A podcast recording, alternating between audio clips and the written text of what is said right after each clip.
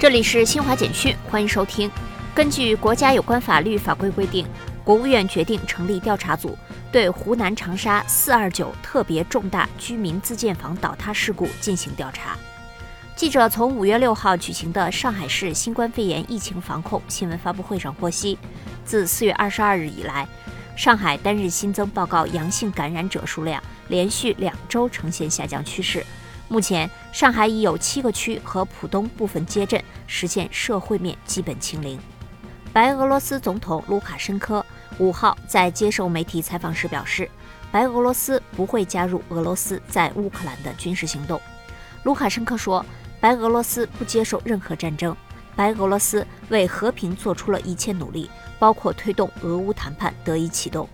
世界卫生组织五号最新估计显示。二零二零年和二零二一年，新冠疫情直接或间接造成近一千五百万人死亡，其中大部分发生在东南亚、欧洲和美洲等地区。以上，新华社记者为您报道。